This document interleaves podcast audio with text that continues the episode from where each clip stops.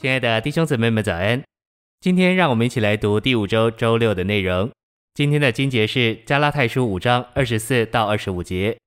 但那属基督耶稣的人，是已经把肉体连肉体的邪情私欲都钉了十字架。我们若凭着灵活着，也就当凭着灵而行。以及十六节，我说你们当凭着灵而行，就绝不会满足肉体的情欲了。诚心喂养。我们该从扫罗不顺从的记载得着警告，不要在神的国里凭肉体做任何事。我们必须敬畏神，并且记得我们就是肉体。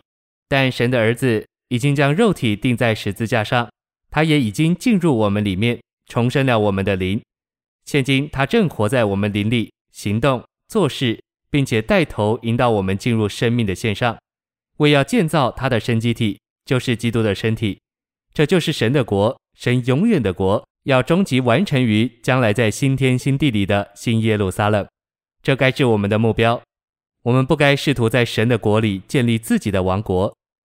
我们感谢主，在他的怜悯之下，主已将他话语中内在的秘密向我们开启，给我们看见真实的功课。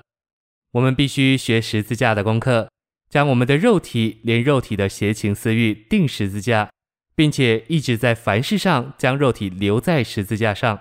我们该忠心的运用我们的灵跟随主，他就是住在我们灵里，与我们是一的次生命终极完成的灵。这样，神的国就是做基督内在身体的召会，就要得着建立。信息选读：肉体不仅与恩典相对，也与君王职分相对，故此肉体必须彻底受对付，神的国才能来临。哪里有肉体，哪里就不能有神的国。只有当肉体受了对付，国度才可能来临。在罗马八章七节，保罗说：“肉体不可能归服神，神的国表明神的权柄，借着权柄，万有都归服神。但肉体不可能归服神，他完全敌对神的宝座。我们越归服神和他的权柄，我们就越渴望祷告。当我们背叛神，拒绝他的权柄，我们对祷告的胃口就消失了。”我们的态度该是说：“主，我不要在你之外做什么，我需要你做我的恩典。肉体不过是我自己离开你而做事，我不要没有你做我的恩典而生活。”我们都需要用这样的灵来祷告。在出埃及十八章有神国度的预表描绘，这描绘是在和亚玛力人的征战之后才成名出来。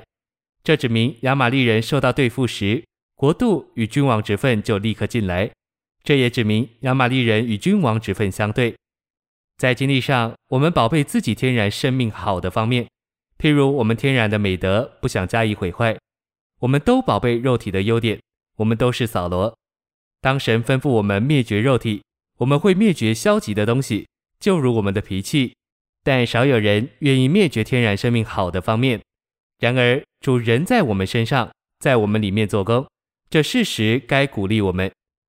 我们需要强烈的光照在我们身上，给我们看见，凡在天然生命中的都是亚玛力人。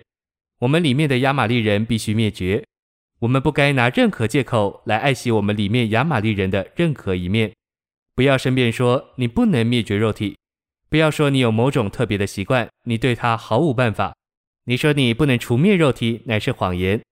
我们若遵照主的话，灭尽肉体，就会有君王之分，并在神的国里。